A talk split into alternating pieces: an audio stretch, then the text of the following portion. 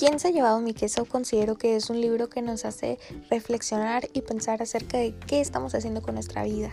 De esos libros que te sientas a leer o en este caso escucharlo, mientras lo vas leyendo te has dado cuenta o más bien te pones a pensar y reflexionar todo lo que has hecho en tu vida y cómo se relacionan con las cosas que salen en el libro.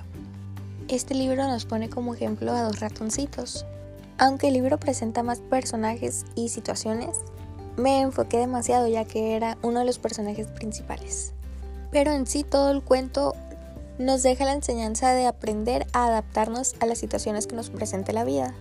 Como por ejemplo que a veces no realizamos las cosas por el miedo a, a fracasar sin antes haberlo intentado. Entonces aquí no progresamos, es un riesgo que debemos tomar. Pues no sabemos qué nos tiene preparada la vida. Se vale cambiar de dirección pero no la meta.